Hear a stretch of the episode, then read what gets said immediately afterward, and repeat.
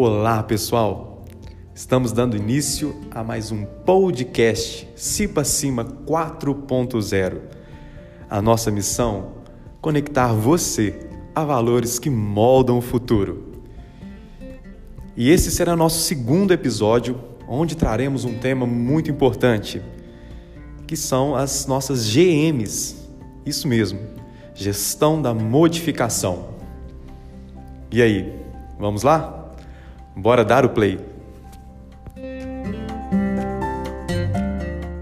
Estamos hoje aqui com Daniel de Paula. Daniel, faça aí uma breve apresentação para todos. Olá, eu sou Daniel de Paula e estarei falando com vocês sobre o tema GM. Então vamos para a nossa primeira pergunta. Daniel, o que é uma GM? Mateus, a GM é a gestão da modificação. É o momento de se reunir um grupo de trabalho multidisciplinar para que junto esse grupo possa discutir todos os riscos envolvidos na modificação. Além dos riscos operacionais, a GM também deve abranger os riscos à segurança das pessoas. A GM aplica-se a toda a nossa unidade, envolvendo mudanças operacionais, de manutenção, de processo, equipamentos instalações e ou produtos. Daniel, e como que eu faço e como que as pessoas que estão ouvindo aí o podcast, como que elas vão fazer para poder abrir uma GM? A GM deve ser aberta no PRG, no portal Rotina da Gerdau. O PRG abrange dois módulos, Matheus. Abrange tanto o módulo de tratamento de falha quanto o módulo de gestão de modificação. E o recomendado é que seja aberta no Explorer.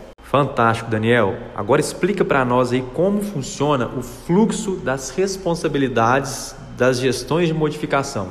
O primeiro passo é a etapa de solicitação. É o momento em que um colaborador devidamente capacitado inicia a abertura da GM.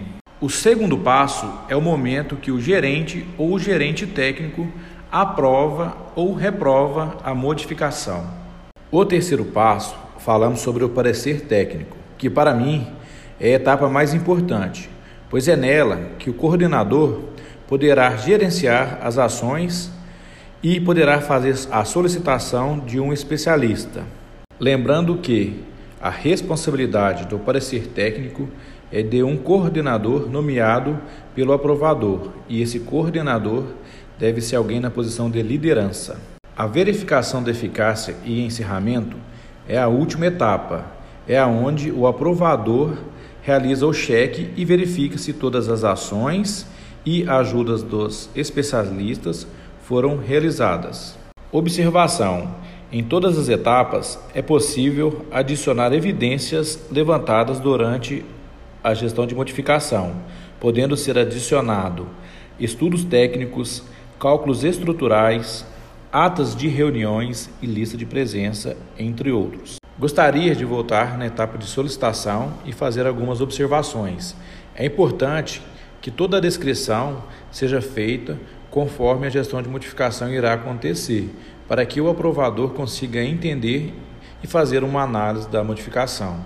Também é importante que seja feita a avaliação dos impactos, aonde vamos falar sobre segurança, meio ambiente, e até mesmo o atendimento à legislação.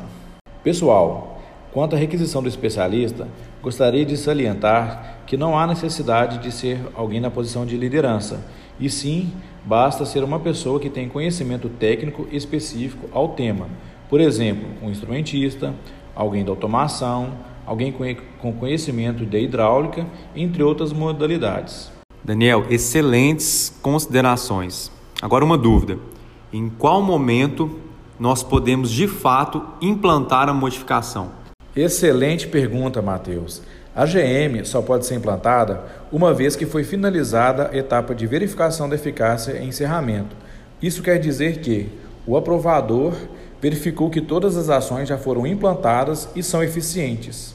Aí sim a GM pode ser colocada em marcha. Muito bom, Daniel. Em nome da CIPA Cima 4.0, nós agradecemos a sua participação e espero que possamos gravar novos podcasts com temas relevantes para todos os nossos colaboradores. Matheus, eu que agradeço aí o espaço, né, para estar tá falando desse tema que eu acho muito importante e me coloco à disposição aí para qualquer momento estar tá fazendo novas contribuições.